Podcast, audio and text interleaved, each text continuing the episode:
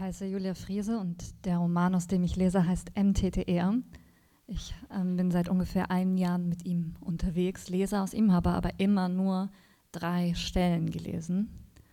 Und ich habe mir für hier gewünscht, dass ich mal mehr lese, Stellen lese, die ich geschrieben habe, aber tatsächlich noch nie gelesen habe. Ich habe das nicht geprobt. Ähm, ich würde gerne einfach mal schauen, was passiert, wenn ich eine Stunde lang ununterbrochen lese, ob ich das überhaupt kann und auch, ob das anders ist, diese Teile, die ich schon fast auswendig kann, zu lesen oder den Rest, wie das auf mich wirkt, wie mein eigener Text, den ich äh, vor zwei Jahren geschrieben habe, glaube ich ungefähr, oder drei Jahren sogar, ähm, wie der in dieser Situation auf mich wirkt und auf euch.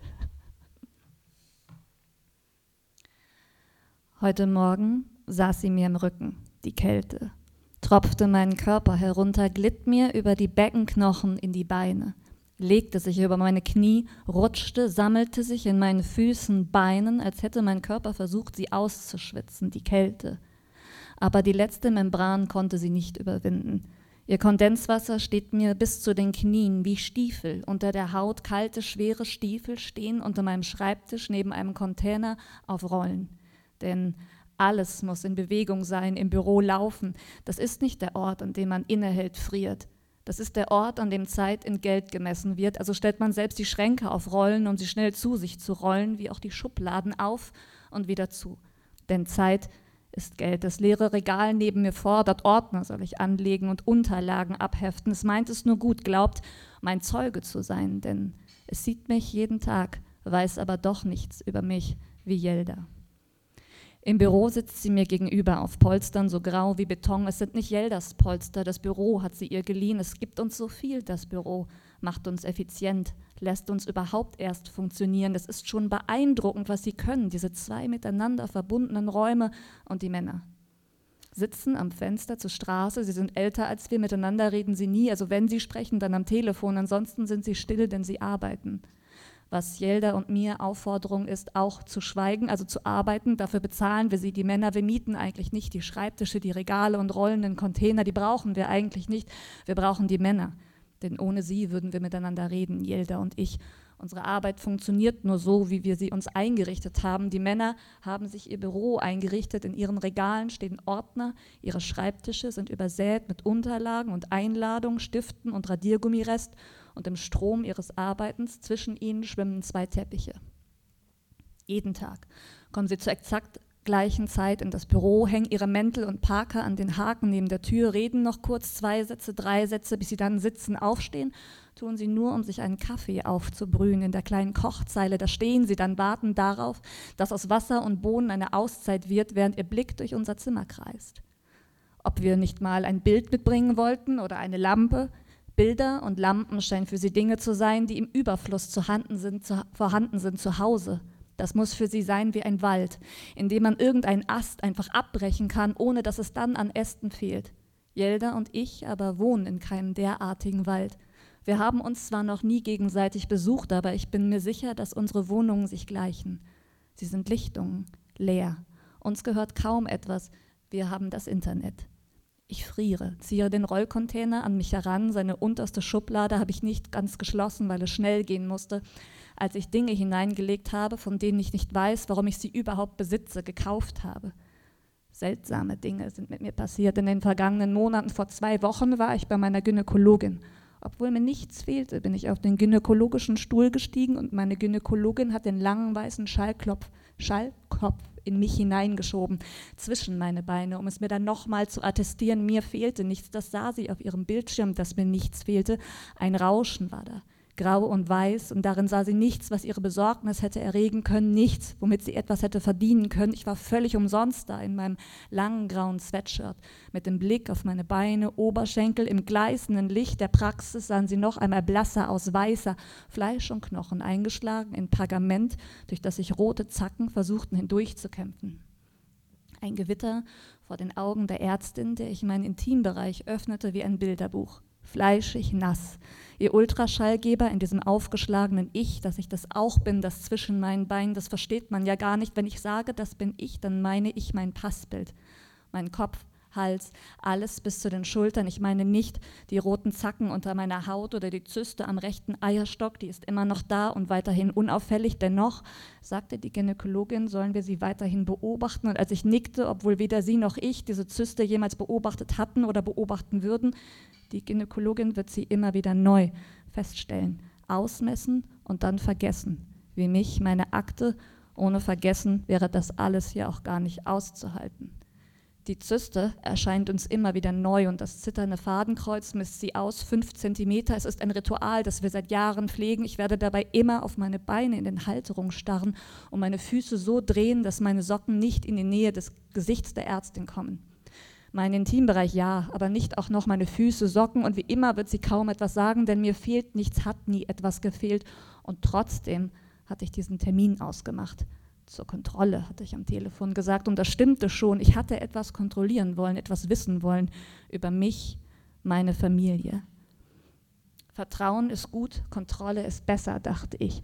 Und die Gynäkologin bewegte den Ultraschallgeber in mir, suchte, zeigte mit dem Finger auf den Bildschirm, da sei etwas Weißes es sehe wie Flüssigkeit aus, sagte sie. Es sei anzunehmen, dass ein Eisprung stattgefunden habe. Wenn ich schwanger werden wollen würde, soll ich ein Folsäure nehmen, sagte sie. Und wenn ich innerhalb eines Jahres nicht schwanger geworden wäre, soll ich wiederkommen. Dann könne man gucken, was man mache, woran es liege. Aber jetzt erstmal sähe alles normal aus, sagte sie. Und ich verließ die Praxis ohne Rezept und Überweisung. Normal. Es war eine Zeitverschwendung, mich zu untersuchen, dachte ich in diesem Aufzug, mit dem ich runterfuhr von der Praxis in das Einkaufszentrum. Und ich ahnte es schon, dass ich es jetzt wieder tun würde. Das, was ich in den vergangenen Monaten so oft getan hatte. Nicht nachdenken, in die Drogerie gehen, auf dem direkten Weg zu den Schwangerschaftstests, dann zwei Gänge weiter zu den Packungen mit Folsäure. Tabletten sind das. Sie stehen bei den Vitaminen für Haut, Haare, Knochen. Ihre Schachtel ist rosa und rot für Frauen kann man darauf lesen, Frauen mit Kinderwunsch und Frauen in Schwangerschaft und Stillzeit nach der Packung zu greifen, fühlt sich verboten an. Jedes Mal wie Klauen im Kaufhaus. Große Pause, Oberstufe. Zwei BHs ohne Sicherung, der Puls und die schnellen Schritte zwischen den Leuten hindurch, die das doch bemerken mussten. Auch wenn sie mir den Rücken zudrehten, mussten sie mich doch jetzt sehen und wer weiß, was über mich denken. Schwangerschaftstest und Folsäure. Als wäre ich so eine, die das will, schwanger werden in meinem Sweatshirt an der Kasse der Blick auf meine Turnschuhe nicht hochgucken, auf das Kassenband, Schwangerschaftstest und Folsäure wie Rasierklingen und Schlaftabletten, Waffen. Für Frauen, die sich den Puls nicht auf, sondern nur ein bisschen anritzen wollen, die im eigenen Leben zurücktreten wollen, hinter sich, neben sich, ganz langsam ausbluten und nie wieder richtig wach sein, bleiben, aber verschwinden, hohläugig, rundwangig, ein Hologramm mit zwei M, Mama. Unter lauten Krach fiel der Einkauf in die silberne Koppel am Ende der Kasse. Wie indiskret sie ist, vulgär, wie sie ausstellte, was ich anstellte, als wäre das alltäglich. Die Kassiererin schockierte auch gar nichts mehr, hatte all das schon zu oft gesehen, nahm mein Geld gelangweilt, Scheine zu Münzen und die Glastür wich mir aus. Dahinter der Strom der Kaufenden. Ich ging unter in leeren Blicken und vollen Tü Tüten bis zur Drehtür draußen in der Kälte. Dann wieder dieser Impuls, den Einkauf wegzuschmeißen, aufzuhören. Was soll das? Was mache ich denn? Seit Wochen, Monaten immer wieder. Warum denn? Ich suchte einen Mülleimer, dachte noch, es wäre besser, den Einkauf auf dem Mülleimerrand aufzulegen, damit ihn jemand anders sich nehmen konnte. Jemand, dem er keine Waffe, sondern von Nutzen sein würde, notwendig sein würde. Aber ich fand keinen Mülleimer, denn es steht kein Mülleimer auf diesem Weg, den ich immer gehe und der mich wieder mit sich riss. Runter. In die Unterführung, hellblaue Kacheln, gründelnde Menschen, noch mehr Plastiktüten, gelbes U-Boot unter der Stadt, einsteigen, abtauchen, immer der gleiche Weg, die gleichen Gesichter und die kleinen Regungen. Keine Regung automatische Türen im Stoß hinaus hochschwimmen zu den immer gleichen Hochhäusern, Wohnhaus, Wohnhaus, Schneiderei, Vietnamese, Türke und im Erdgeschoss unser Büro. Hinter der Tür tauchte ich wieder auf. Jelda. Hi. Erst lachen, dann irgendetwas erzählen und dabei bücken, die Schublade klemmte. Was, wenn sie sah, fragte. Ich stopfte Schwangerschaftstest und Folsäure in den Rollcontainer. Er klapperte, unterste Schublade. Ich redete ununterbrochen, nur nichts gefragt werden, setzte mich, rollte vor und lachte so über irgendetwas, das ich gerade erzählt hatte. Ich öffnete das Notebook, ein neuer Tag, Arbeitstag, und im ganzen Büro gehört mir nichts außer ein Dutzend Waffen.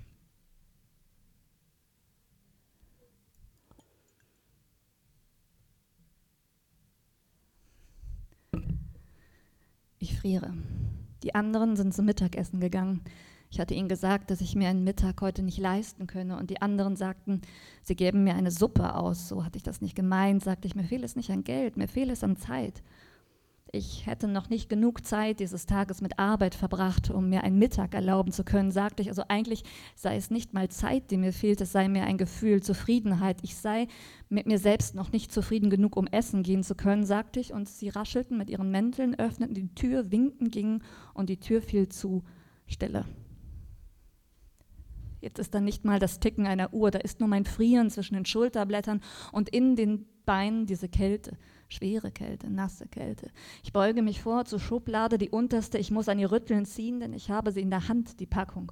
Ultra früh steht darauf. Ultra früh ist sechs Tage früher. Das steht darunter. Ich gehe zur Toilette des Büros. Es ist ein Badezimmer. Eigentlich ist das Büro eine Wohnung gewesen. Gegenüber der Toilette hängt ein Spiegelquadrat, da war mal ein Was Waschtisch.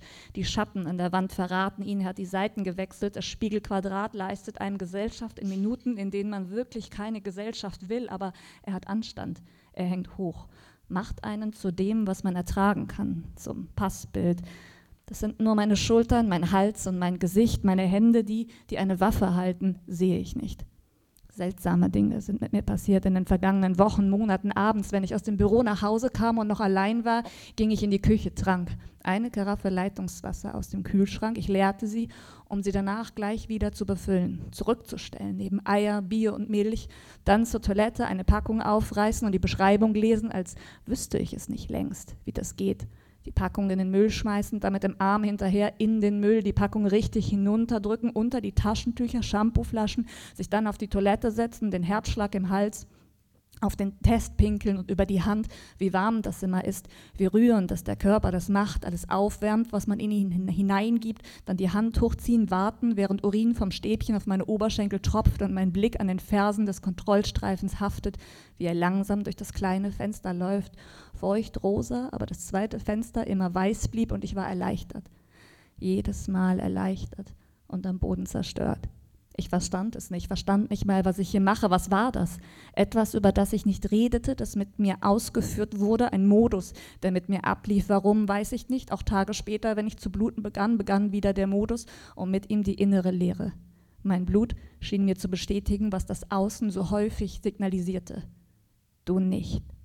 Egal, ob sechs Tage früher oder später, du bist unbewohnbar, allein, mit dir und in dir allein.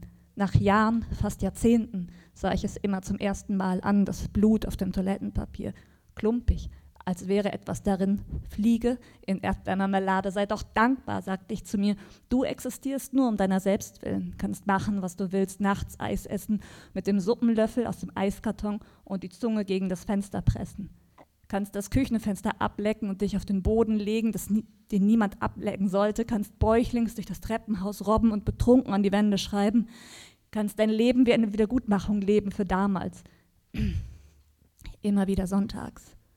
Periodenabfälle vom Huhn mit einem Permuttlöffel und Salz. Dazu Brötchen, das macht man so nachts. Eis essen, das macht man nicht. Sich auf den Boden legen, macht man nicht. Zunge ans Fenster macht man nicht.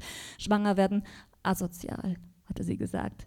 Meine Mutter damals, als Judith Kowalski schwanger war, in der 10. Klasse, asozial, mit ihren Absätzen auf dem steinernen Küchenboden jeder ihrer Schritte halte in der Schulzeit schwanger werden, ist das Letzte, hat sie gesagt. Das ganze Leben ist dann versaut. Asozial war in den Augen meiner Mutter vieles.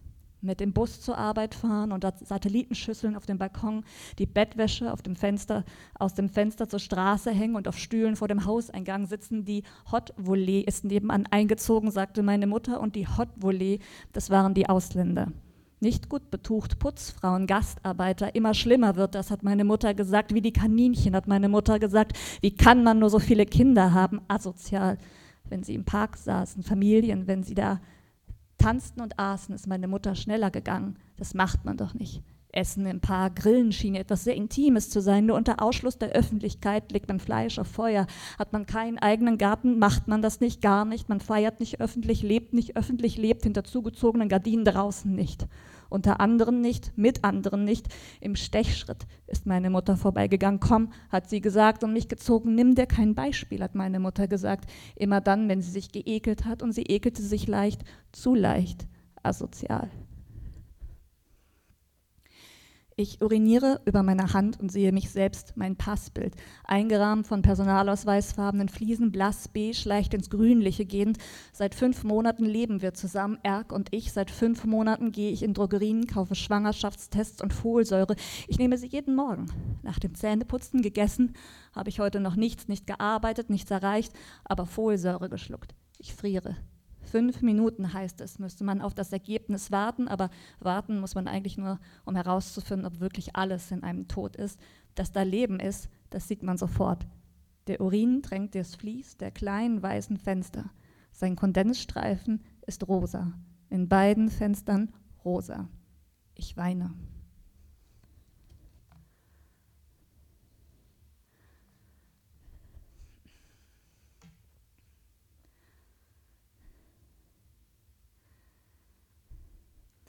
Alles, was jetzt passiert, von diesem Tag an, war nicht vorgesehen für mich. Sollte nicht passieren, mir nicht. Ich sollte allein bleiben. Dafür war ich ausgestattet. Mit Abfälligkeit, Mütter sehen, Augen verdrehen, ruhige Kugel Kinderwagen vor sich herschieben, zersessene Hintern, Wasser staut sich in den Beinen, weißlich, dicklich, verschwommene Knöchel, stützen sich auf Kinderwagen wie auf Gehhilfen. Auf den Spielplatz in abwaschbaren Jacken, hellgrün zu orange, zu helle Jeans, Knie und zu tief im Dispo. Die Bank suchen, sich hinsetzen, laut ausatmen, Breikrusten in den Augenbrauen, Schokochromen auf der Wange, wie Dreck. Geh ab, spielen, auf den Windelpopo hauen, zur Belohnung auch für Mama ein Stück Schokolade aus der Mandeltasche, weich. Mütterlichkeit schmiert an den Fingern, Brüste wie von Dali, als flössen sie der Mutter aus den Augen, aus dem Sinn. Man wird dem, was man tut, immer ähnlicher. Aufnehmer, Lappen und Arbeitsschweiß unter Milchdrüsen, ein Fläschchen Fencheltee, Nuckelaufsatz abschrauben, selbstvergessen trinken, zu warm, zu süß, Gänsewein. Mit rundem Rücken runterbeugen zum viel beweglicheren kleinen Körper. Sie leben zu schnell und die Mutter zu langsam. Zwei verschiedene Zeiten an einem Ort zerreiben sich gegenseitig. Sand in den Schuhen, Schokolade mit anderen Müttern teilen, Finger ablecken, Frauen unter Frauen, Kaffee und Mutterkuchen tun, was sie am besten können. Sich vierteilen, urteilen, aus der Abwertung heraus andere abwerten, um wenigstens in dem Moment der Abwertung anderer aufgewertet zu sein, nur ein bisschen dann aber doch die ganze Tafel essen. Der Gummizug am Bauch täuscht über all das, was nicht mehr zu ändern ist, hinweg. Kleidung als Versteck. Besser nicht in den Spiegel schauen, Bauch einziehen und auf Fotos in die letzte Reihe. Das Unwohlsein sitzt tief. Meine Mutter hat all das nicht gewollt. Auf den Spielplatz mit den ganzen Waschweibern hat sie gesagt, sie waren der Gegenentwurf von all dem, was ihr wichtig war dünn sein, verschwiegen sein. Wir wohnten gegenüber einer Tankstelle, an der ich Hefte kaufte. Der weise Elefantenkönig Barbar für mich, Freundin für meine Mutter.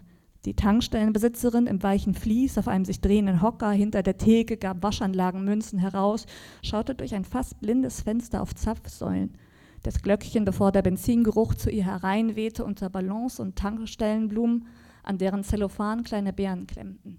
Einen gab sie mir, schenkte ihn mir einfach so und ich traute mich nicht, das Geschenk abzulehnen, anzunehmen. Man nimmt nichts von Fremden. Ich hielt ihn in der Hand, den kleinen Bären, vor der Brust gut sichtbar. Ich wollte ihn nicht verstecken, als ich durch die Öffnung des Jägerzauns ging, wenige Schritte bis zur Doppelhaushälfte, meine Hand steif, der Bär freundlich zu, freundlich, unheimlich. Meine Mutter hatte die Tür kaum geöffnet, da fragte sie, wo hast du den denn her? baute sich über mir auf, der Bär in meiner Hand mit seinem dummen Gesicht, lieben Gesicht. Ich wusste, ich hätte ihn nicht annehmen dürfen. Ich wusste, es war falsch. Ich habe ihn nicht geklaut, sagte ich. Sie hat ihn mir geschenkt, die Frau an der Tankstelle. Warum schenkt sie dir so etwas? fragte meine Mutter und ich hatte keine Antwort, wusste nicht, warum ich etwas geschenkt bekam. Ich richtete meinen Blick auf den Boden, damit ich ihren nicht sehen musste was sollst du denn mit diesem billigen Bären? fragte sie mich. Ich weiß es nicht, wusste nur, dass der Fe Bär ein Fehler, die Freundlichkeit einer Fremden ein Fehler, alles Fremde sowieso ein Fehler. Ich lief an ihr vorbei, eilig, mit den Schuhen in mein Zimmer. Auf der Schreibtischunterlage legte ich den Bären ab, schnitt in den Bauch auf, mit der Bastelschere durch das kurze braune Fell, die Rückseite des Webstoffs weiß, der Bär hohl, aber in seinen klammernden Armen und Händen eine Wäscheklammer aus Holz auf, zu, schnappte mein Finger, die Fingerkuppe wurde weiß-rot, meine Mutter im Flur, Theresa, ziehst du wohl die Schuhe aus, du spinnst wohl mit Straßenschuhen in dein Zimmer, wo gibt es denn so etwas? Meine Hand in den Papierkorb, ich schüttelte sie die Klammer, schlug gegen den Eimer, fiel ab, meine Mutter im Türrahmen, wird's bald? Ich schmiss den Bär mit offenem Bauch in den Papierkorb, der das gleiche Motiv hatte wie meine Schreibtischunterlage. Hasen, kleine Hasen auf Wiesengrund. Jedes Mal, wenn ich Heft und Magazine auf den Tresen der Tankstelle legte, fragte mich die Frau, ist diese Zeitschrift für deine Mama? Fahrte dieses Jahr noch in den Urlaub? Ich musste mir die Fragen merken, denn wenn ich zurückkam, wurde ich vernommen. Hat sie dich wieder was gefragt? Und was? Was hast du geantwortet? Und wenn sie das nächste Mal fragt, ob wir in den Urlaub fahren, dann sagst du, du weißt es nicht, hörst du? Sag einfach, du weißt es nicht. Sonst kaufen wir unsere Hefte demnächst woanders. Das geht niemand etwas an, ob wir dieses Jahr schon im Urlaub waren. Überhaupt niemandem geht das etwas an. Ich habe genickt und nicht verstanden damals, warum man mit niemandem reden sollte, warum man nichts über sich erzählen sollte, als wäre das Außen eine Entität, eine, der man nicht trauen konnte, eine, die gegen einspielte. Dem Außen war zu misstrauen grundsätzlich. Das Leben spielt sich innen ab im Geheimen, hinter zugezogenen Gardinen. Niemand sollte zu uns hereinsehen, über uns urteilen können, so wie wir über andere urteilten. Waschweiber. Man war nicht geschwätzig, gab den anderen keine Gelegenheit, Munition, man teilte nicht. Wenn die anderen Mädchen deine Bürste ausleihen wollen, sagst du nein, sonst bekommst du Läuse. Wenn die anderen dein Brot essen wollen, sagst du nein, das ist dein Brot und du tauschst auch nicht. Du musst lernen, deine Sachen zusammenzuhalten. Andere sind neidisch, sagte meine Mutter. Die wollen, was du hast und sie wollen es dir wegnehmen. Deswegen gib nicht an, mach deins. Kümmer dich nicht um die anderen. Was die anderen machen, ist egal. Hab dich unter Kontrolle. Isst du schon wieder? Das ist schon der zweite Joghurt heute. Meine Mutter auf Absätzen hinter mir. Setz dich wenigstens gerade hin beim Essen. Sie schob meinen Stuhl näher an den Tisch, zu nah, schob die Tischkante in meinen Magen, den Po zurück, sagte sie, Oberkörper vor und die Arme nicht auflegen, nimm die Arme hoch, alles muss eine Anstrengung sein, auch der Joghurt mit dem Löffel aus dem Becher musste eine Anstrengung sein.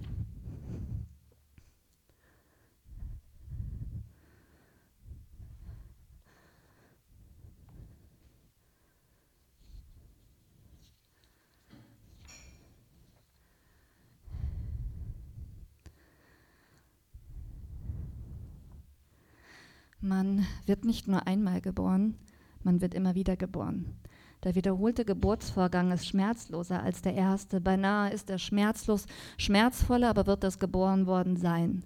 Das von den Eltern in Empfang genommen werden, nach jeder Zugfahrt in die Heimat. Die Gleise sind uns Geburtskanal, rauschend, eng und warm. Unsere Knie sind angewinkelt, wir treiben dahin. Erg hängt an einem Roman und ich an einer Zeitung von gestern. Es ist Samstagmorgen. Ergs Eltern werden uns aus der geöffneten ICE-Tür heraus in Empfang nehmen. In ihre Arme, Hände und wir werden nass sein, blutig, die Augen verklebt. Wir haben die Absicht, es ihnen zu sagen, aber mit jedem Kilometer, den wir fahren, werden wir kleiner in unseren Sitzen. Wir gehen dagegen an, gehen essen im Speisewagen, ziehen hinter den Fenstern Landschaften und Jahre vorbei. Wir essen schneller. Kartoffelsalat und Frikadellen zu Wasser und Bier. So oft sind wir uns einig, essen das Gleiche, wissen, unsere Mütter hätten das Focaccia bestellt, Ofen frisch mit Tomaten und Oliven.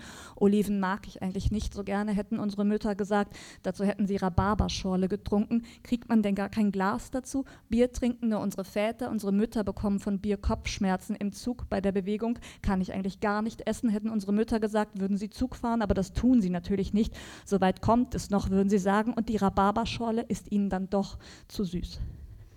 Nach drei großen Schlucken lassen sie sie stehen. Unsere Väter fahren ihre Autos mit Stolz. Ein Wagen ist eine Visitenkarte, die Karosserie ist gewaschen, die Fußmatten sind gesaugt. Unsere Kindheit war Autohaus am Wochenende. Während unsere Mütter in abgedunkelten Wohnzimmern lagen mit Kopfschmerzen, wie eine Depression damals noch hieß, atmeten wir Neuwagengeruch. Qualität deutscher Automarken. Lieber Leasing oder einen Gebrauchten, als sich jemals in einen Japaner zu setzen. Südkoreaner, Rumäne, alles Schrott, sagten unsere Väter. Das Geräusch des dicken Autokatalogpapiers, glänzende Drucke, quietschende Anzugsschuhe, die Autotüren, wie sie Hallen zugeschlagen wurden. Danach eine Bratwurst, Essen, aber wieder umgeben von Autos auf dem Parkplatz vor dem Baumarkt. Es wird Pfirsich-Maracuja-Marmelade zum Frühstück geben, sagte Erk und ich grinste nur. Ich musste ihm nicht sagen, dass ich das weiß, weil er genau das eben auch weiß. Über den Inhalt der Einkaufswagen bestimmen unsere Mütter jede Woche. Kreisen sehen Prospekten die Angebote ein. Mit den Jahren haben sie sich radikalisiert, kulinarisch radikalisiert. Pute in Ananassoße, Hähnchen mit Mango und Reis. Karibische Früchte scheinen unseren Müttern süßer als ihre Realität aus Parkhäusern und verwaisten Fußgängerzonen. Unsere Heimat ist Leerstand. Ladenfenster mit Schlüsselritzereien, Nazis raus, Sale, in dem Rondell, in dem es früher Pizza gab, ist nun ein Dönermann, noch ein Döner, wer soll das denn alles essen? Die Türkei ist unseren Müttern kein Sehnsuchtsort, Baklava kennen sie nicht, im Speisewagen lachen wir noch über Pfirsich Maracuja. Hier haben wir die Lage im Griff. Unsere matt silbernen Notebooks aufgeklappt, wir arbeiten und ich trage eine Hose mit Gummizug, denn Reißverschlüsse schließen nicht mehr über meinen Bauch. Es ist ein Gewölbe als hätte ich zu viel gegessen, ohne diese Völle zu fühlen. Mir geht es wunderbar. Nie habe ich zur gleichen Zeit so viel geschafft, im Zug sitzen, fahren, essen, arbeiten und einen neuen Menschen erschaffen. Das alles kann ich zeitgleich und in allergrößter Ruhe. Souveränität. Ich fühle mich stark. Ich bin eine Naturgewalt, die im Internet nachschaut, was in ihr passiert.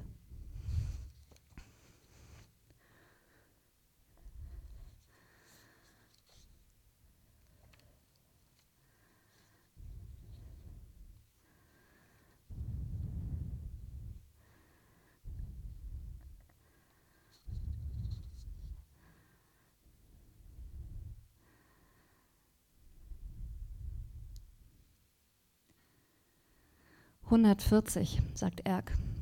Denn 140 steht auf dem Monitor über Theresas Kopf.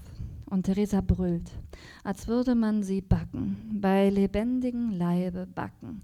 Unter dem T-Shirt bewegt sich der Bauch wie ein Teich, als knete er sich von alleine. Sieht er das wirklich? Passiert das? Erk kneift die Augen zusammen. Machen Sie die Beine weiter auseinander, sagt die Hebamme und drückt sich gegen Theresas Knie. Ihr Gesicht ist verzogen, wie ihr Bauch, alles ist verzogen. Die Hitze 140 Grad scheint ihr Bild zu verziehen. Sie verwischt mit der Umgebung. Ihre Hand schlagt nach der Hebamme und die sie fängt wie einen verschlagenen Ball. Grollen, ein tiefes Grollen aus Theresas Mund. Sie müssen sich anders positionieren, sagt die Hebamme, aber das ist nicht Theresas Sprache, die ist ihr verschlagen. Feuerrotes Gesicht. Die Adern am Hals scheinen es zu sein, an denen nun alles hängt, die den ganzen Oberkörper hochziehen, wie an Drähten schnellt er Richtung Knie und in der Bewegung gehen Theresas Augen auf, weit brüllend, bevor sie zurückfällt mit dem Kopf zuerst auf das Bett, das große, weiche Bett, das sie in zwei geteilt haben. Theresas nasser Körper steckt dazwischen und japst nach Luft. Wasser, sage ich, und er reicht mir ein Glas Wasser zu warmes Wasser. Ich trinke es, trinke die Luft aus dem Glas. So geht es nicht weiter, sagt die Frau. Oh doch, denke ich, so geht es weiter. Die Wehen sind endlich anders. Die Mangel ist vorbei. Jetzt ist es Entleerung durch den Darm. Das kenne ich schon, nur sind es dieses Mal meine Innereien, alle, die wie ein Ball aus mir herauszupressen sind. Durch meinen After muss alles raus. Ich kann es nicht einhalten, soll nicht einhalten, soll mithelfen, Komplizin sein am Verbrechen gegen mich. Ich weiß das. Man hat es mir gesagt, mitgeteilt, ohne Worte. Ich fühle das, gebe Erg das Glas zurück, gehe in Position, stütze mich ab und dann kommt er schon, der Druck auf den Schließmuskel, Reißmuskel zwischen meinen Beinen, ein Schrinnen zum Bersten, einatmen. Angst vor dem noch größeren Schmerz, dem Platzen der Ballonhülle, die ich bin, dass sie in Fetzen fliegt, aber mein Körper hat keine Angst. Er weiß, was zu tun ist, was die Aufgabe der Menschheit als Ganzes ist. Zerstörung. Jetzt. Theresa brüllt. Und es klingt wie das Brüllen eines Menschen, der nie eine Sprache gehört hat. Sie bleckt ihre Zähne, die Augen verkniffen und der Bauch, der blasse Bauch mit dem braunen Streifen wird spitz, wird flach, rot und blau unterlaufen. Als hätte das Baby ihn von innen verprügelt, als prügele sich das Baby jetzt aus Theresa heraus. Sie atmet immer schneller, atmet sich ins Grollen hinein, ein Brüllen mit einer Stimme, die ihr nicht eigen scheint.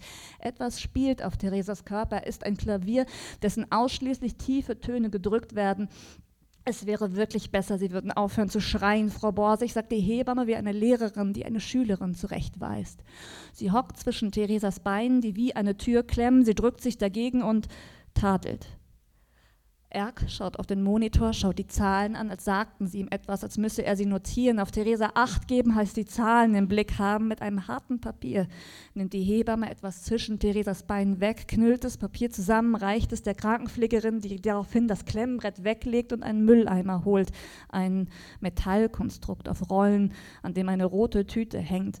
Die Krankenpflegerin schmeißt das Papier hinein. Jetzt regt sich was, sagt die Hebamme mit dem Blick in Theresas Unterleib. Holen Sie den Arzt, ruft sie über ihre eigene Schulter und Erk fühlt sich angesprochen, geht einen Schritt, als wolle er losgehen, einen Arzt suchen. Aber die junge Krankenpflegerin nimmt ihr Klemmbrett und sich der Sache an. Der Kopf, sagt die Hebamme, ich kann ihn fühlen. Noch ein, zweimal pressen, dann haben wir es geschafft, Frau Borsig. Geschafft, denke ich. Das Wort hallt in mir wieder. Der Schmerz wird ein Ende haben, vorübergehen geschafft. Ich habe keine Kraft mehr, aber ich habe es geschafft. Noch einmal, ein einziges Mal pressen. Die Hebamme legt ihre Zeigefinger und Daumen um das nass glänzende Rot zwischen Theresas Beinen wie ein Ring über einen frisch geköpften Truthahnhals. Nasse, rote Haut und Finger in Latex, die die Haut nach unten schieben über etwas Dunkles, Haare, Blut, es schreit, als hätte man es aufgezogen, wie eine Spieluhr aufgezogen, dieser krächzende Ton, wenn man an dem Band zieht zwischen den Beinen der Spieluhr, ein ängstlicher Ton. Erg weint. Mit einem Schreien kommt sie. Die Erleichterung in dem ganzen Brennen zwischen meinen Beinen. Der Druck ist weg. Das Baby, mein Baby, in den Händen der älteren Frau. Handschuhe an ihrem violetten Körper. Sie schreit wie ein Baby, wie ich sie schreien gehört habe. Babys in Filmen, Zügen, anderen Leben. Das ist jetzt also dieser Moment. Meine Tochter. Dieses Schreien gehört zu mir. Die ältere Frau zeigt mir das Gesicht eines Babys, meines Babys, geschlossene Augen, eine platte Nase, ein schreiender kleiner Mund und ich empfinde nichts, strecke aber meine Arme aus. Ich will schlafen. Gib sie mir endlich. Ich will schlafen.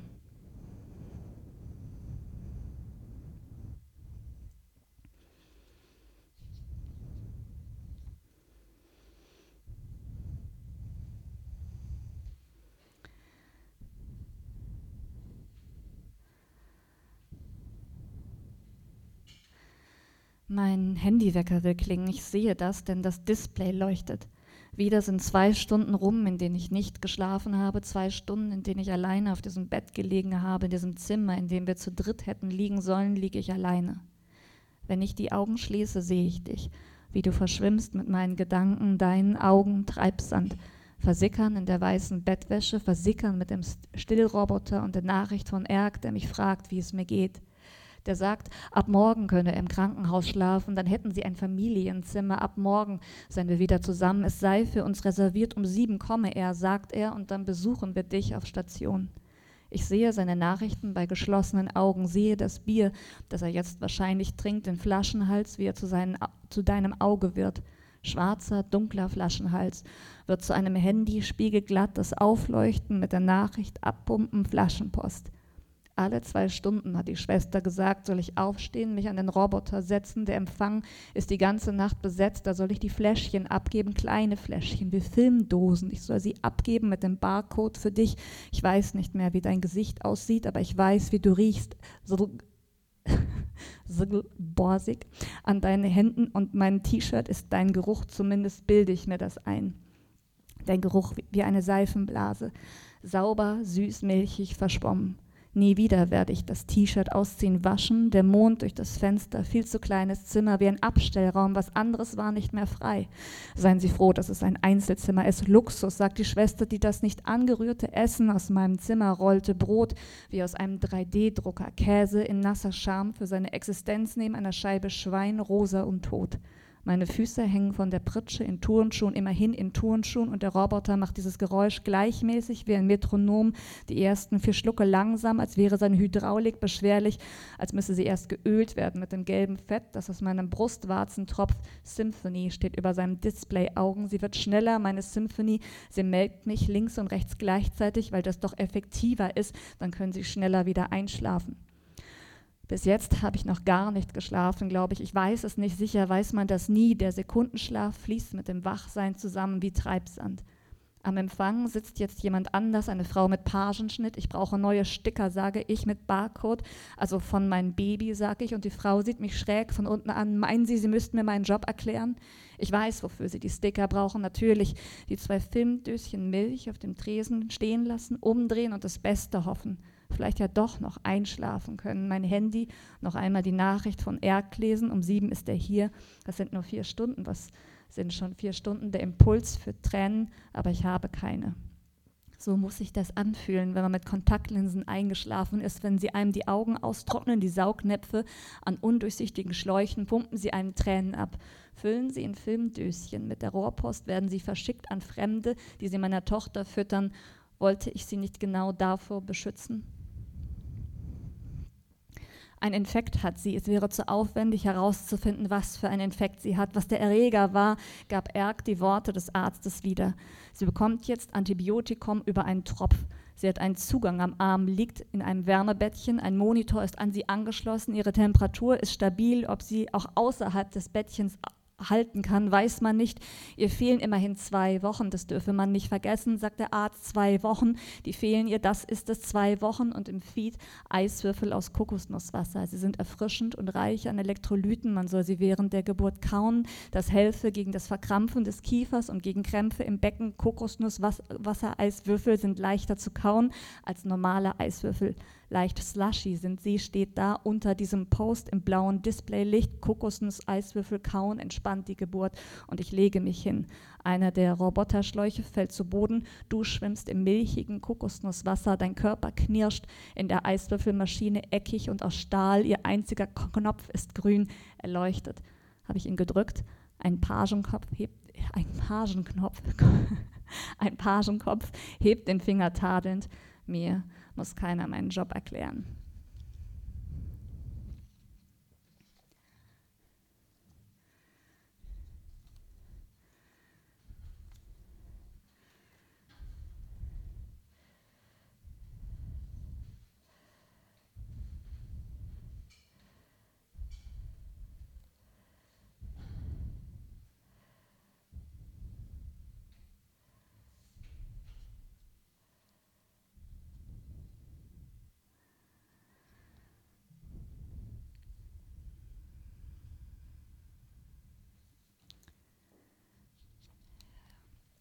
Vorhang auf.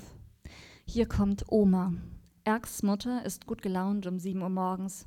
Ich habe euch einen Kuchen mitgebracht, ruft sie in unsere Gesichter die Wohnung, als wären wir weit weg, in einem Stadion unter Flutlicht in leeren Reihen.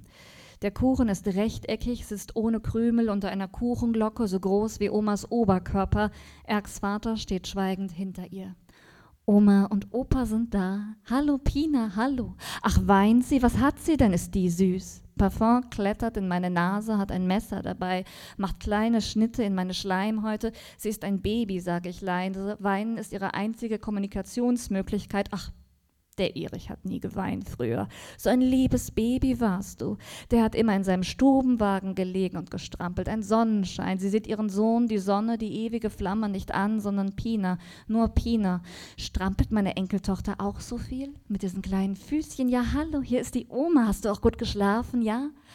Pinas leere kleine Babyaugen kullern wie Murmeln.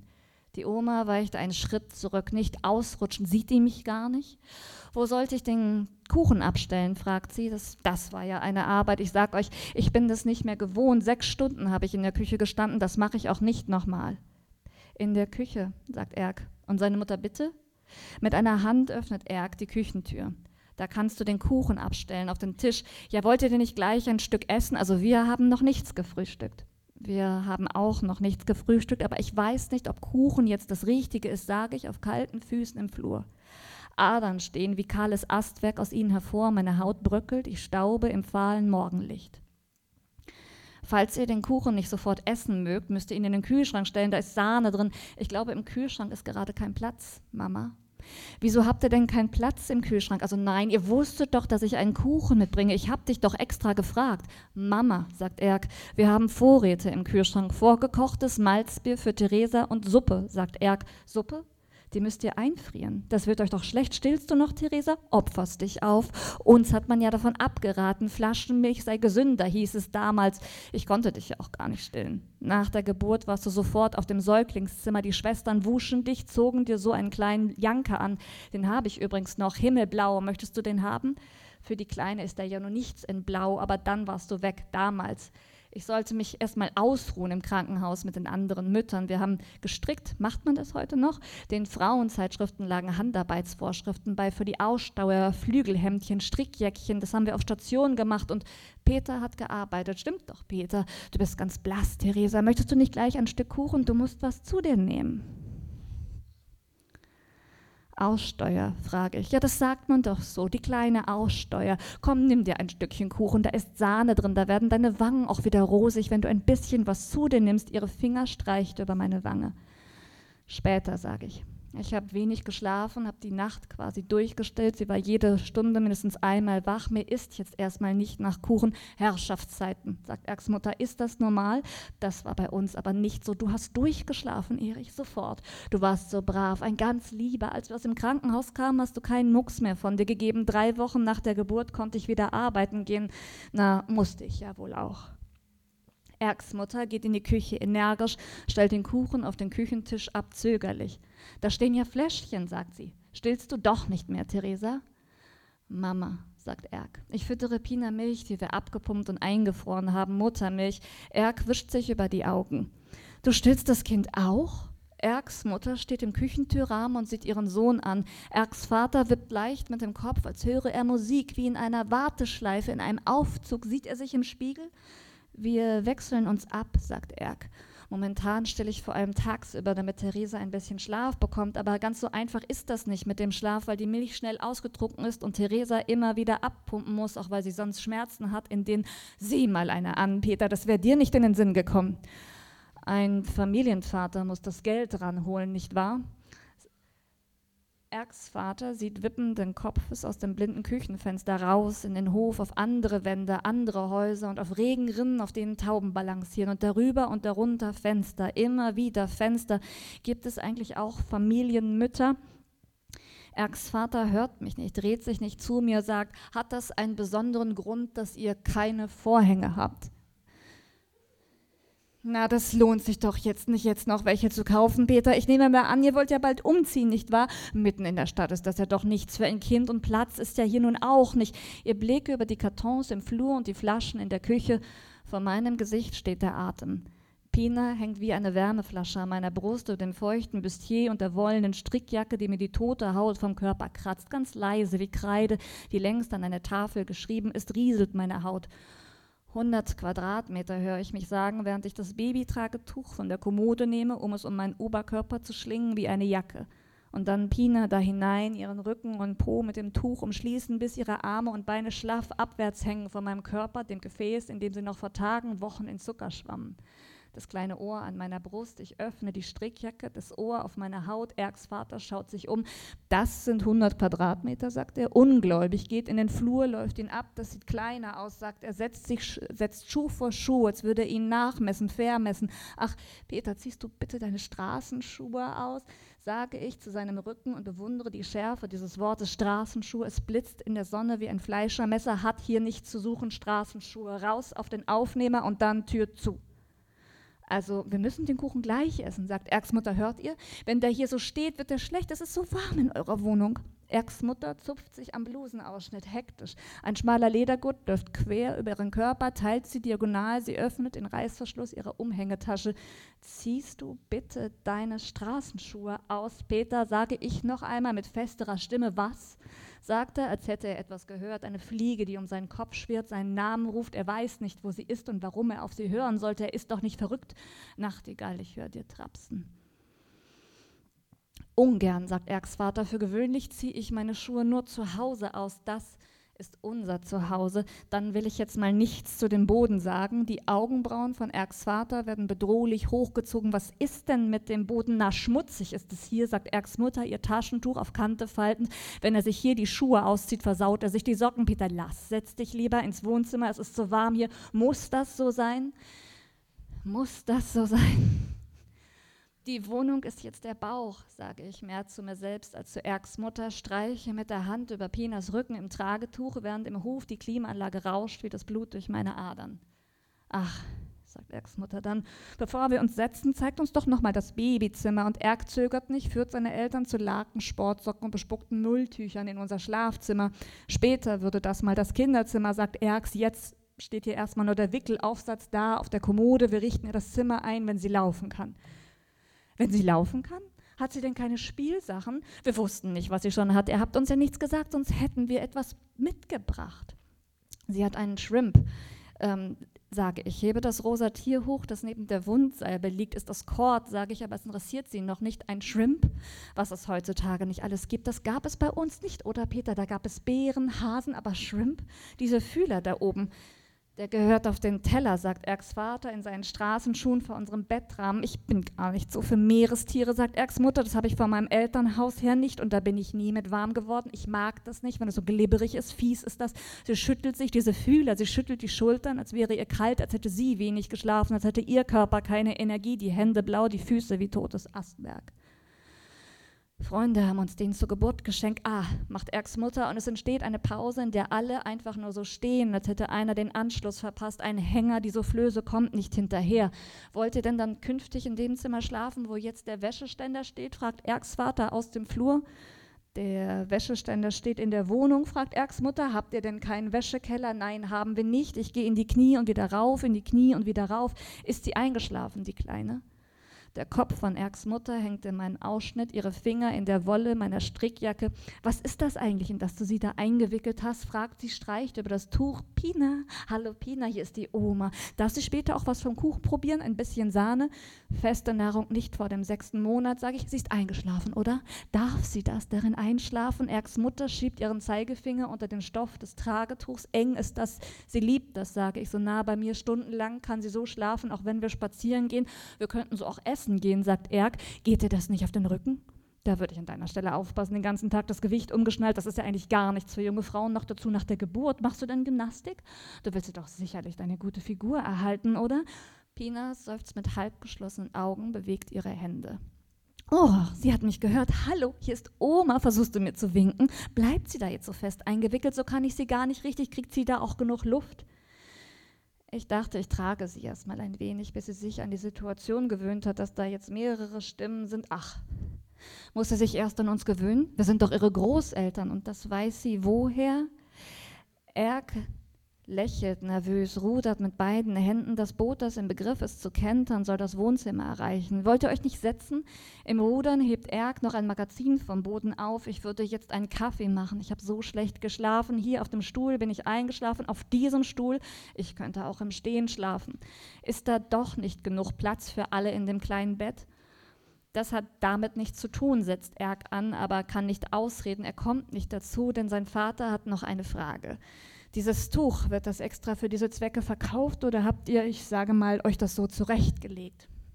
Das ist ein Babytragetuch, sagt Erk aus dem Babyfachgeschäft, aus dem Internet, sagt Erk und geht dann in die Küche, Kaffee aufsetzen und Erks Vater wiederholt aus dem Internet, dreht sich um, schaut wieder raus, dieses Mal aus dem Wohnzimmerfenster, der Balkon, der Topf mit den toten Zitronenbäumchen neben dem Grill, in dem der Regen steht, Vogelkot und Blätter.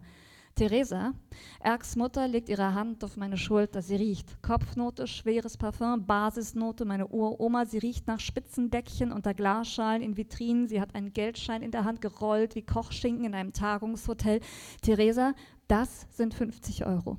Kauft euch ein Kinderbett, dann schläft die Kleine auch durch. Die wird jedes Mal geweckt, wenn ihr euch herumwälzt. Ich habe das schon von deinen Eltern gehört, dass ihr kein Kinderbett habt. Ihr meint es ja mit Sicherheit gut, aber Pina braucht ein Kinderbett, stimmt's? Ja, Kleines, du brauchst dein eigenes Bettchen. Die Oma kauft dir ein Bettchen. Hallo, die Oma. Pina schläft. Ich würde sie so gerne mal halten, sagt Erks Mutter, ihre Augen glasig gleich. Sag ich, lass uns jetzt erstmal einen Kaffee trinken. Erks Vater hält seine Hose mit zwei Fingern am Oberschenkel fest, setzt sich und Erks Mutter mit dem Röllchen in der Hand schaut mich an, direkt in die Augen. Aber ich nehme das Röllchen nicht, mache keine Anstalten danach zu greifen. Also steckt sie es mir in das Tuch. Nimm dir das Geld, sagt sie, während sie den Schein zwischen die Stoffbahnen schiebt und dann darauf klopft auf den Schein. Meine Rippen, nimm dir das Geld. Ihr Geruch in meiner Nase. Ihr Vater war Panzerfahrer, mein Uropa war P Panzerfahrer. Wir hatten ja nichts, alles zerbombt, sind Sätze, die ich meine Uroma sagen höre vor Vitrinen, dunklem Holz und lauten Uhren. Wir hatten ja nichts, aber wir haben Sport gemacht, uns körperlich ertüchtigt. Wir waren immer draußen damals und gesungen haben wir. Das ist alles, was mir meine Familie erzählt hat. Gesungen haben sie vor Vitrinen sitzend. In Porzellan vererbt man in der Familie die Tassen hoch, sodass man den Stempel sieht, werde ich dir alles mal vermachen. Keine Häuser, aber Porzellan und Geld immer in Röllchen Zugesteckt. Du kannst es ja brauchen, wie Süßigkeiten eingepackt in Geschenkpapier. Eine Schachtel Merci für Mama, eine Schachtel Toffifee für mich, Mama, die strenge Bilde, milde. Das habe ich nicht so gern, wenn du ihr die schenkst. Die kleben an den Zähnen, das gibt Karies, hat meine Mutter immer gesagt.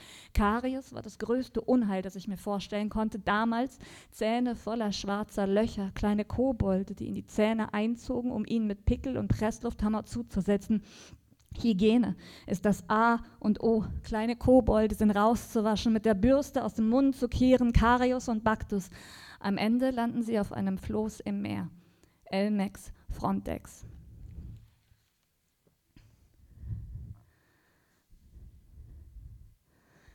Und wir haben 14.30 Uhr und ich bin erlöst.